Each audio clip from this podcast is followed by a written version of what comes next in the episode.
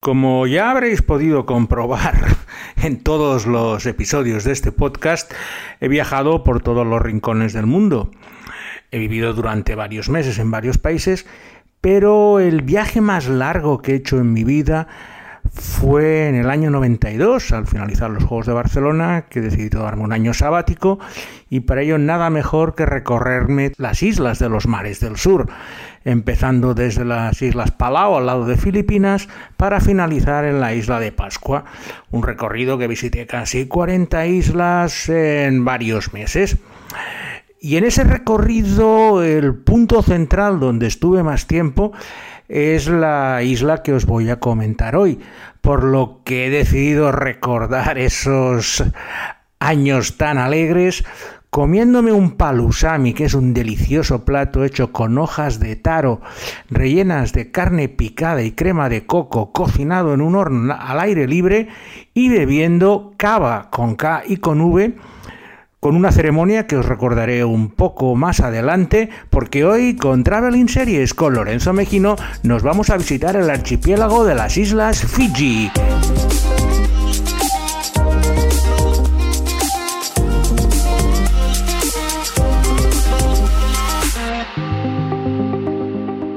Fiji es un gran archipiélago en medio del Océano Pacífico que tiene 330 islas, de las cuales en 110 vive gente, y con una superficie, para que os hagáis una idea, que es el doble de las Islas Canarias. Está en la parte del Pacífico que se llama la Melanesia, que quiere decir las islas más grandes. Y en Fiji las dos islas principales son Vitalebu y Banialebu, que son donde se concentra casi toda la población del archipiélago que no llega al millón de habitantes. Mm, sus principales recursos económicos son el turismo y la caña de azúcar el turismo porque muchas de las islas, como iremos viendo a, lo largo del programa, muchas de estas islas pequeñitas han acabado siendo eh, hoteles de lujo privados con cabañas donde a la gente pues a lo mejor les cobran 5.000 euros por una noche para estar en un sitio exclusivo sin que nadie les moleste y a plena disposición. La otra producción es la caña de azúcar, que la empezaron a producir en cantidades industriales en el siglo XIX. Y eso produjo un gran cambio demográfico en Fiji porque provocó la importación de muchos inmigrantes eh, indios que venían de Uttar Pradesh y del norte de la India, donde eran eh, reclutados para ir a trabajar en las plantaciones de caña de azúcar en Fiji.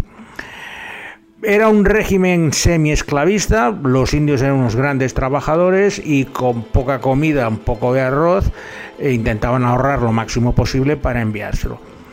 Lo que pasa es que vinieron tantos que poco a poco empezaron a igualar en población a los fijianos, que eran los naturales melanesios de la zona, llegando a tener una serie de tensiones porque en algunos momentos, incluso a mediados del siglo XX, consiguieron ser más los indios fijianos que los propios fijianos, con unas gravísimas tensiones entre las dos culturas. Aparte tenéis que pensar que unos son cristianos, los fijianos, y los otros son hindús, y el tema religioso siempre es problema. Hubo golpes de Estado cuando algún indio fijiano llegaba al poder porque el ejército siempre había sido propiedad de los locales y ahora la situación se ha calmado porque los fijianos vuelven a ser mayoría.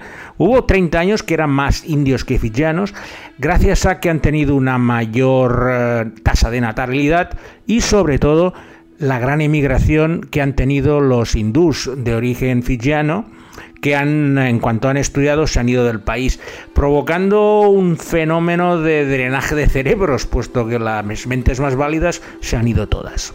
Fiji tiene dos islas principales, Vitalebu, que es donde está la capital Suba y la otra ciudad importante que es Nadi, y Banialebu, que es una isla bastante grande, pero que no tiene el mismo, la misma importancia económica que Vitalebu, que es donde está casi todo el mundo viviendo, casi siempre en las costas, incluso con diferenciaciones geográficas. Los indios viven al norte y al centro, mientras que los fijianos se reservan casi toda la costa sur, este y oeste de la isla, viviendo en dos realidades bastante separadas, que es lo primero que me chocó en cuanto llegué allí puesto que apenas se mezclan entre ellos, tienen sus vidas separadas y eh, no deja de ser curioso que en una que en un país con menos de un millón de habitantes tengas de estas dos culturas tan diferenciadas conviviendo de una forma bastante interesante.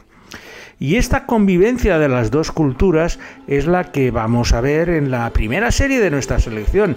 Una comedia ambientada en la capital del país, Suba, y que se llama Spice of Life, el picante de la vida. Hey, what you doing? निकलता यार कौन सी निकाल लो यार अरे जो तुम मांगो वही तो हम निकलता अरे correct. अरे हम देता ना देता बोलो ना देता यार See, I'm not that kind of person, eh? Pay my fare or else. गुरुजी गुरुजी कौन सी पे है यार ये पैसा है तेरे पास पैसा जी दे दे इसको यार जी Spice of Life es una coproducción entre la pequeñita Televisión Nacional de Fiji y la Universidad Nacional de Fiji. Y su intención es hacer una comedia de escasamente siete capítulos para mostrar las realidades de las dos comunidades de Fiji. Por un lado tenemos la familia Lal, una familia de origen indio que es la propietaria de un garaje de vehículos donde reparan todo tipo de automóviles. El propietario del eh, garaje es una persona que no ha dejado de trabajar en toda su vida y ve como su hijo pues no tiene la misma cultura de esfuerzo que tiene él y en el fondo lo único que desea es eh, estudiar, sacarse una carrera y emigrar a Canadá o a Estados Unidos para huir de la isla que se le hace muy pequeña, mientras que el padre lógicamente lo que querría es que se quedara con el negocio. La parte fijiana la, la tenemos a través de Fesi, la secretaria del garaje, que es una chica que básicamente lo que le gusta es ir de juerga, emborracharse y pasárselo bien, ante también la desesperación de su madre, que lo que querría era que se sentara la cabeza de una vez, se casara y le diera nietos. Esos contrastes entre las dos comunidades india y fijiana a través de estos dos personajes son los que van desarrollando Spice of Life a través de diferentes sketches. La serie la tenéis completa en YouTube y encima subtitulada en inglés, por lo cual si queréis echarle un vistazo a cómo son las series fijianas, en esta ocasión lo podéis hacer de una forma muy sencilla y agradable. No es ninguna maravilla, pero está bastante bien producida para lo que se puede esperar de un país tan pequeño y, con tan poca tradición audiovisual y no deja de ser una manera de introduciros en la sociedad fijiana. A pesar de que se autodenominan cristianos, la verdadera religión de Fiji es el rugby. Lo primero que más me sorprendió cuando llegué a las islas es todo el mundo juega al rugby a partir de que salen del trabajo, están corriendo, entrenando y es, eh, vamos, todos los días hay partidos, los fines de semana hay torneos, pero juegan a una especialidad que es el rugby a 7 porque al ser poca población, hacer equipos de 15 les costaba mucho y prefirieron jugar a la variante de 7, que es mucho más abierta y les permite pues tener más equipos y jugar entre ellos. Por eso se les apareció la Virgen cuando el Comité Olímpico decidió hacer el rugby olímpico, pero no en la modalidad de 15, que es la que conocemos a partir del torneo de las seis naciones, que llevamos viendo en televisión desde hace muchísimos años, sino en su especialidad de bolsillo, la del rugby a 7, donde los fijianos eran los que dominaban absolutamente el, el panorama. ¿Por qué? El rugby a 7 es mucho más abierto. No necesitas tanta fuerza, sino condición física, correr, correr, correr y correr hasta que no puedas más. Y los fijianos en campo abierto, la verdad es que eran muy buenos. Tenían muchos problemas en el rugby a 15 porque no disponían de las técnicas necesarias en las melés y en las delanteras, donde siempre les ganaban los más fuertotes y los más controlados europeos, australianos o neozelandeses, pero en el rugby a 7 Fiji era una potencia. Y para sorpresa de todo el mundo, los Juegos Olímpicos de Río, Fiji ganó la medalla de oro de rugby a 7, la primera medalla que ganaba en su historia y la única, y ganando a, países como Australia, Gran Bretaña, Francia, grandes potencias del rugby. Os podéis imaginar la fiesta que se montó en Suba. De hecho, la final se jugó a las 10 horas local. Eh, declararon día de fiesta para que todo el mundo pudiera ver el partido en directo, porque es la cosa que todo fijiano se va a acordar el día y donde estaba viendo la final olímpica, donde por fin se proclamaron ganadores de la mayoría y además pegándole una paliza de mucho cuidado a Gran Bretaña. Y no deja de sorprenderte que en un panorama tan profesionalizado como es el deporte actual, pues una cenicienta como Fiji pueda ganar a todas las grandes potencias en eh, en un gran evento mundial. Pero eso es una de las grandezas del deporte. Yo estaba en Río y fui a ver la final porque tenía amigos de Fiji, conocía al presidente del Comité Olímpico y estaban todos en una nube. Y la verdad es que fue casi el momento que más disfruté en esos Juegos de Río, que fueron un poco caóticos, pero ver la cara de los fijianos que estaban allí, de la federación, saltando de alegría porque por fin habían conseguido lo que nadie se esperaba, pues es uno de esos momentos que me va a perdurar para siempre en la memoria. Y el rugby centra muchas de las eh, historias que explican en la segunda serie de nuestra selección de hoy, otra serie fijiana que se llama Bati ni Tanoa.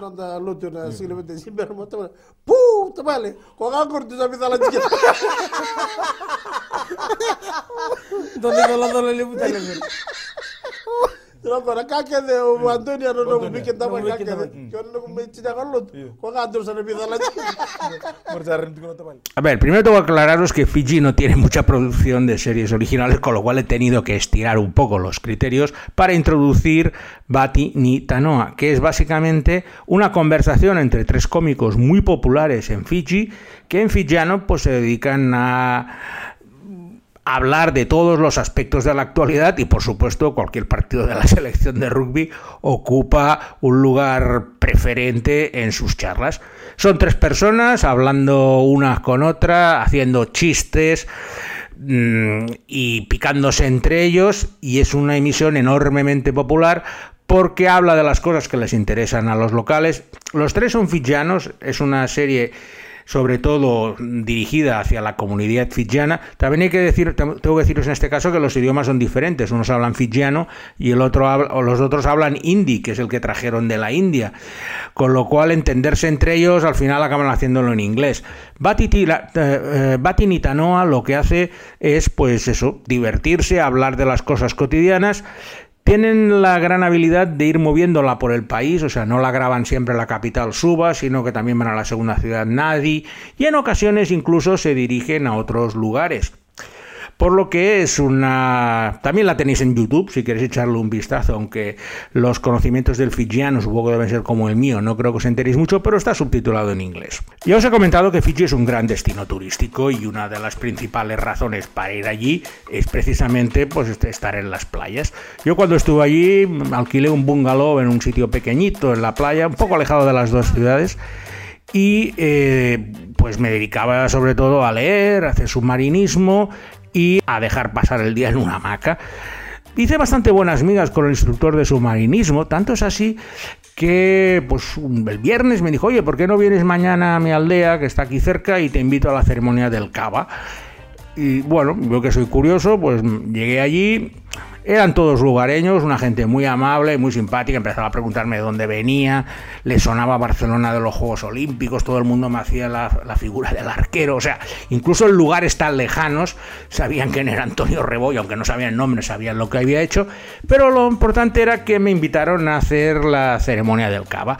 El cava es una bebida típica de, Fiji de algunas otras regiones, otras islas de Oceanía, que consiste en, una, en una, la raíz de una planta que una vez triturada y mezclada con agua produce un líquido que mm, es, bas- es un poquito alucinógeno. De hecho, cuando lo bebes te deja los labios dormidos durante 5 o 10 minutos por ese poder pequeñito narcótico que tiene. Pero lo importante es la forma que tienes de beberlo. Primero estás viendo cómo preparan el cava y empiezan a... Nos colocamos todos en un corro y empiezan a preparar esta mezcla de la- del polvo de las raíces con el agua. Cuando está preparado, cogen medio coco, lo rellenan y lo van pasando de uno a otro. Cuando llega tu turno para beber, lo que tienes que hacer es dar una palmada, aceptar el, recipiente que te dan y bebértelo de un solo golpe.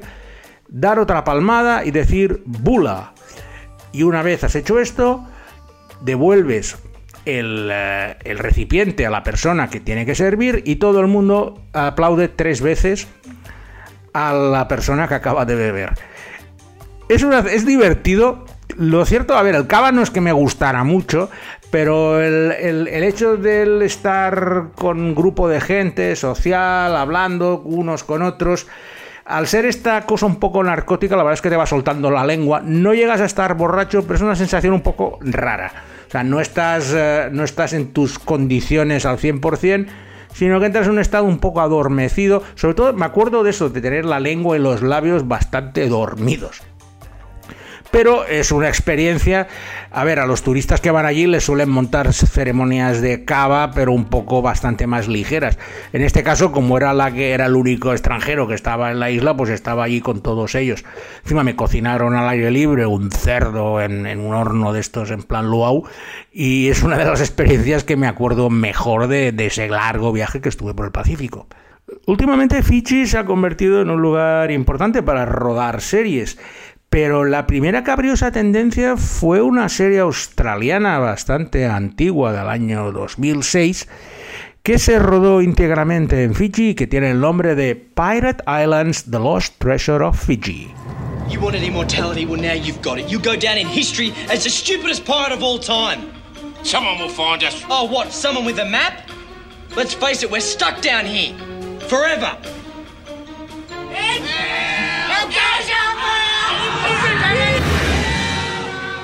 Los Piratas de las Islas, el Tesoro Perdido de Fiji, que sería la traducción del título de la serie, es la historia de tres campeones de videojuegos australianos, Tyler, Marty y Allison, y una fijiana, que también es una gran ah, jugadora de estos tipos de videojuegos, Kirra, que mientras están jugando, de repente ven como sus consolas se cambian por espadas reales y se ven lanzados a un mundo virtual de piratas en Fiji.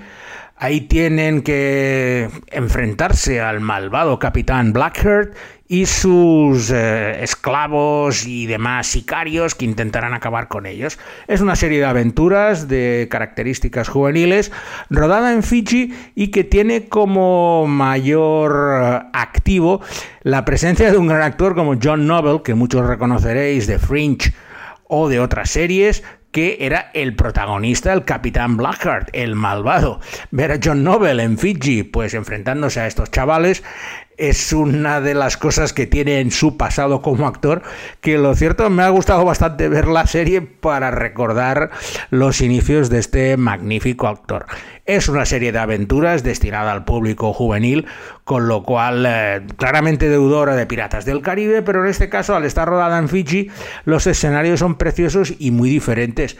Y por eso, si le podéis echar un vistazo, también corre por YouTube, la podéis eh, disfrutar tranquilamente. Desde el punto de vista de monumentos, en Fiji no hay mucha cosa, pero sí que hay un lugar que es el único que ha sido declarado Patrimonio Mundial de la UNESCO en esa isla y que recuerdo como si fuera hoy el día que la visité, que es la isla de Ovalau y concretamente el asentamiento de Lecuba. Eh, llegas con un viaje en ferry desde un puerto que se encuentra a 30 kilómetros al norte de Suba, el ferry tarda dos horas en llegar y cuando llegas a Lecuba lo que ves es el primer asentamiento de los británicos cuando llegaron a la isla, cuando el capitán Cook hizo su primer desembarco. Eh, ha quedado todo completamente en un estado perfecto de conservación y pasear por Lecuba es una manera de recordar pues las primeras etapas de la colonización británica de estas islas que no fueron independientes hasta 1970 cuando se pudieron independizar de- de- del imperio británico. Ya os he comentado que las islas son ahora un lugar de rodaje de muchas series y nuestra última selección del día es otra de estas series que han decidido ambientarse en Fiji para montar sus historias y me estoy refiriendo a Super Perdidos, Wrecked.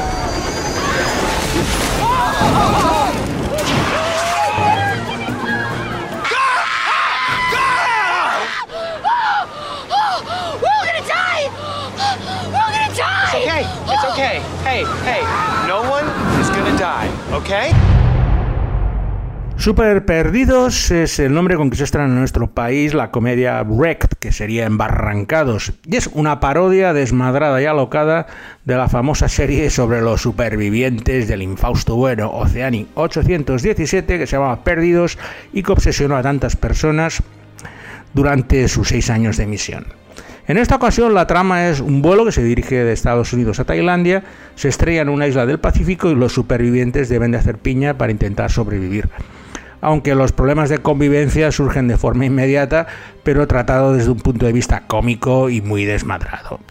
Rec no oculta sus cartas y desde el principio no intenta más que parodiar todos y cada uno de los detalles de Perdidos, empezando por los personajes que nos permiten jugar a descubrir sin muchas dificultades quién es quién del original. La primera mm, temporada se rodó en Puerto Rico, pero las dos siguientes se rodaron en las islas Fiji y la verdad es que me hizo bastante gracia ver estas dos temporadas porque reconocía bastantes de las playas en las cuales iban rodando y sobre todo los paisajes del interior de la isla. Si os gustan este tipo de comedias alocadas y queréis reíros a partir de las bromas que hacen continuamente de perdidos, es una especie de una aterriza como puedas, pero sobre perdidos. Eh, la podéis ver tranquilamente, tanto en su versión original inglesa con ese nombre de Rec, como en la de Super Perdidos. Y esto es todo. Hoy Alberto Laya se lo habrá pasado en grande viendo vídeos de playas paradisíacas e intentando entender el idioma fijiano, por lo cual le agradezco como siempre su improba labor durante este confinamiento y sin nada más me despido de vosotros hasta la semana que viene en otra nueva entrega de Traveling Series con Lorenzo Mejino.